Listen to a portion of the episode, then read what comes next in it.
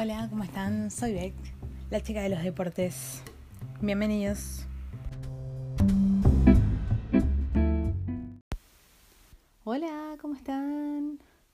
La verdad yo muy cansada, a pesar de que recién sea lunes. Eh, estas están siendo semanas agotadoras en lo que es eh, vida personal y de estudio, la verdad.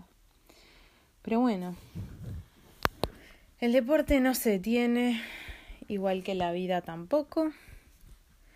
Y bueno, nada, tenemos este episodio nuevo.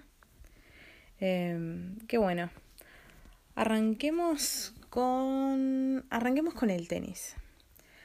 Bueno, en el calendario se está por venir ahora el, el 14 de abril, o sea, este domingo, lo que es el ATP de Monte Carlo. Eh, que bueno, es un ATP, un, Master 1000. Eh, es el primero de, de polvo de ladrillo, es el que da inicio a la categoría de lo que es tierra batida en realidad, llamándolo estrictamente. Eh, bueno, es un torneo de más de 100 años.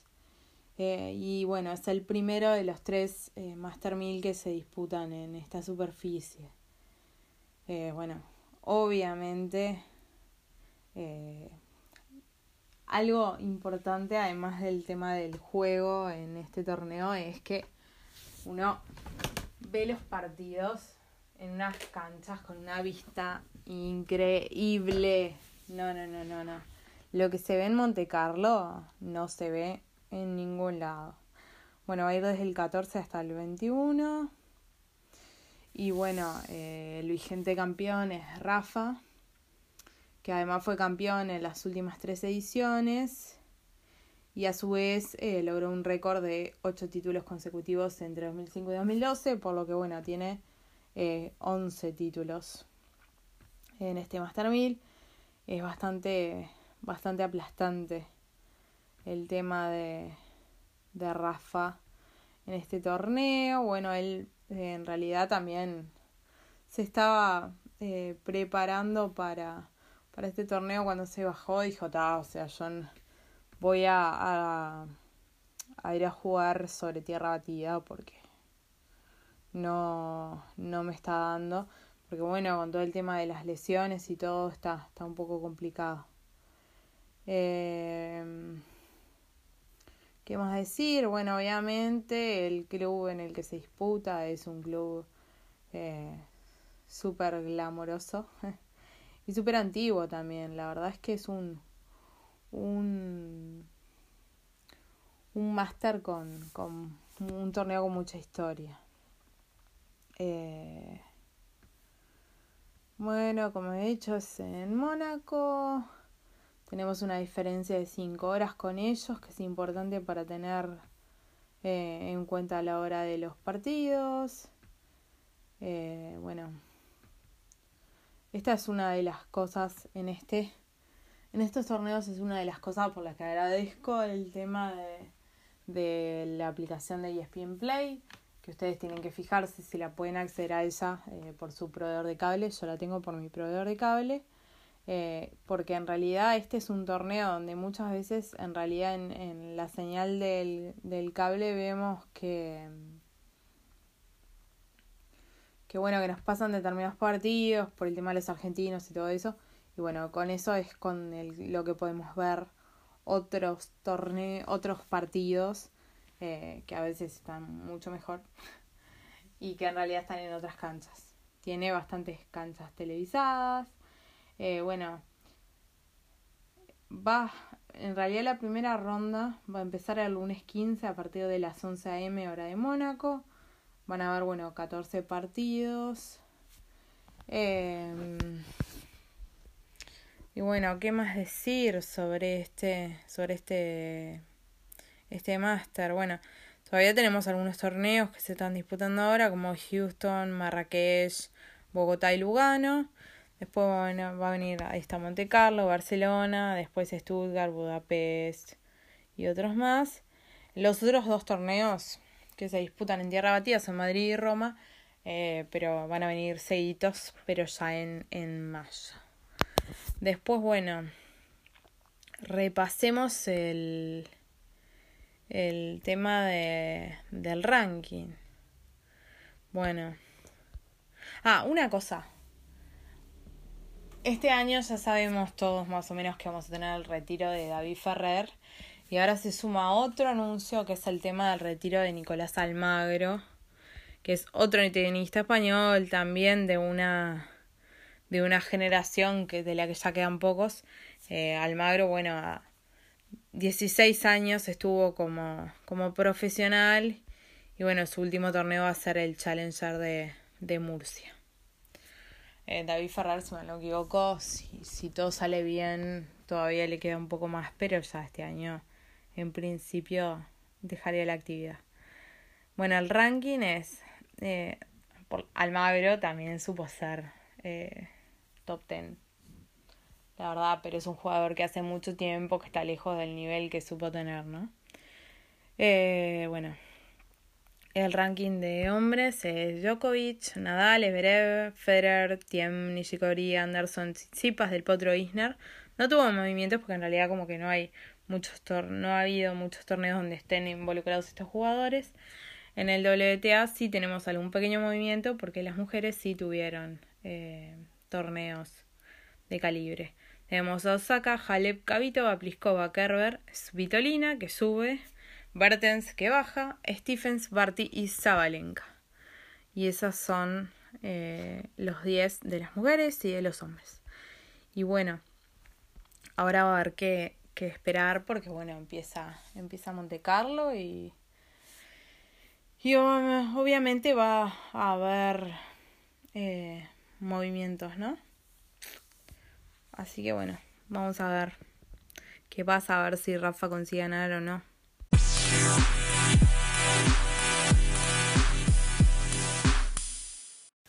Bueno, ahora hablemos de básquetbol, que ya bueno, está terminando todo lo que es la temporada de la NBA, eh, de lo que es la temporada regular por lo menos, y nos estamos adentrando en lo que son eh, los playoffs de la NBA en los que bueno ya se fueron definiendo el tema de los de los de los choques que es lo que queremos repasar bueno actualmente lo que es la conferencia del este eh, tenemos los ocho clasificados son eh, los Bucks, los Raptors, los 76ers, los Celtics, los Pacers, los Nets, los Magic y los Pistons. Y en la conferencia del oeste tenemos los Warriors, los Nuggets, los Rockets, los Trailblazers, los Jazz, los Thunder, los Spurs y los Clippers. Y bueno, tenemos en el, en el oeste, están todos asegurados. Y en el este, bueno, hay un tema ahí en, en la última posición, pero en principio no cambiarían. Em, de hecho, por ejemplo, hay algunos cruces que ya se ya se saben. Así que bueno.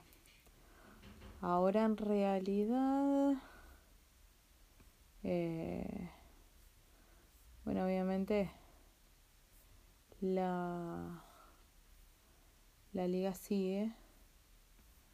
Eh, y bueno, ya se nos vienen los playoffs. Que si mal no recuerdo. Realidad, bueno, en realidad todavía no están definidos los. los. Mm, todos los cruces. Porque hasta hoy había. había un poco de partidos. Eh, pero sí, no, sí, ya tenemos todos los cruces. Eh, bueno, Golden State contra los Clippers, Portland contra Utah, Houston contra Oklahoma, Denver contra San Antonio, eh, Milwaukee contra Detroit, Boston contra Indiana, que se lo tenía presente, eh, Filadelfia contra Brooklyn y Toronto contra Orlando. Y esos son los cruces de primera ronda de playoff. Eh, bueno, faltan cinco días todavía para que empiecen. Pero bueno, en eso es en lo que están. Así que ya tenemos todo, todo definido y bueno, va a estar interesante. Me da un poco de cosa no ver a, Lebron en playoffs. Pero bueno. ¿Qué va a ser? Eh, la campaña es la campaña y, y bueno, esperemos que para la próxima temporada puedan estar, estar mejor.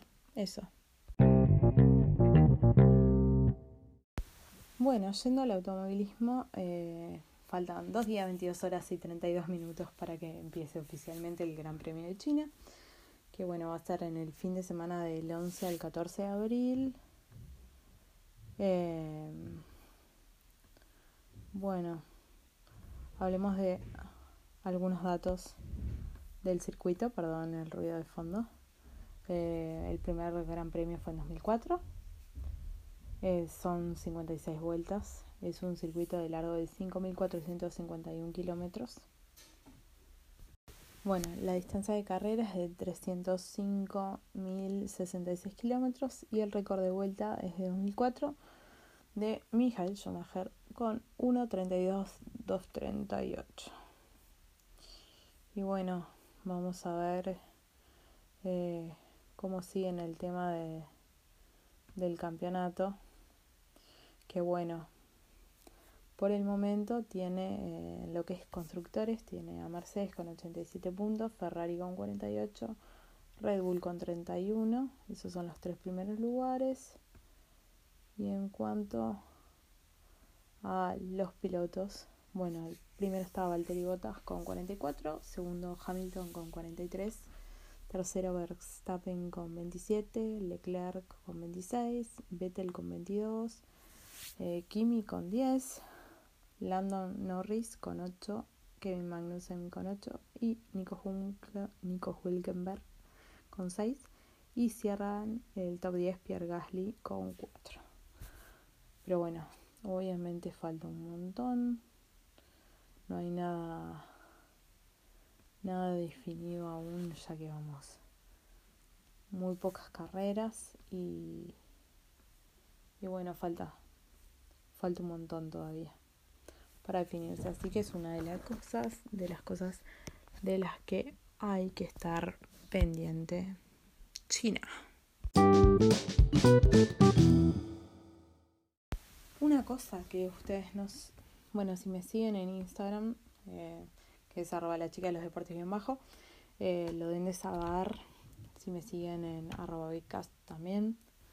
Eh, hablando, ya ahora iba a pasar a hablar del campeonato uruguayo, eh, pero una cosa, ¿se acuerdan la liga, la AAF, que es como que era la liga de fútbol americano que iba un poco a cubrir las cuestiones? Bueno, suspendió sus actividades hasta nuevo aviso. Eh, aparentemente o no tan aparentemente sería un tema de dinero. Eh, igual es raro que que lancen una liga y después al final no tienen la plata para sostenerlo es algo que seguramente pasó, pasó en el medio. Pero bueno, estaremos, dice que es por tiempo indefinido, así que estaremos al pendiente. En los próximos años también iban a lanzar otra liga de fútbol americano, no sé qué a hacer. Bueno, eh, hablemos del fútbol uruguayo. La etapa se disputó, bueno, eh, 6 y 7 de abril. Y tenemos, bueno, a Rampla que le ganó a Racing 2 a 0. Juventud de las Piedras que le ganó 4 a 1 a Montevideo Wanderers. Nacional que le ganó 6 a 0 a River Plate. River no levanta cabeza. Peñarol le ganó 1 a 0 a Danubio. Fénix le ganó 2 a 1 a Cerro. Progreso perdió eh, con Plaza Colonia 1 a 0. Defensor eh, empató 0 a 0 con Boston River y Liverpool le ganó 3 a 2 a Cerro Largo. La tabla de la apertura, los primeros 10 son, bueno, Fénix, Peñarol, Cerro Largo, Danubio Nacional, Wanderers, Liverpool, Progreso, Juventud y Boston River. Todos los demás están más abajo. Eh, pero bueno, Recién estamos en la fecha 8 y son 15. Así que falta todavía. Sí, faltará camino por recorrer.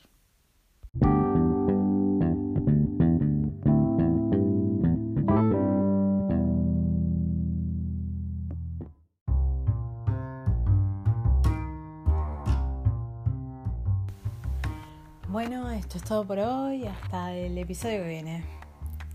Gracias.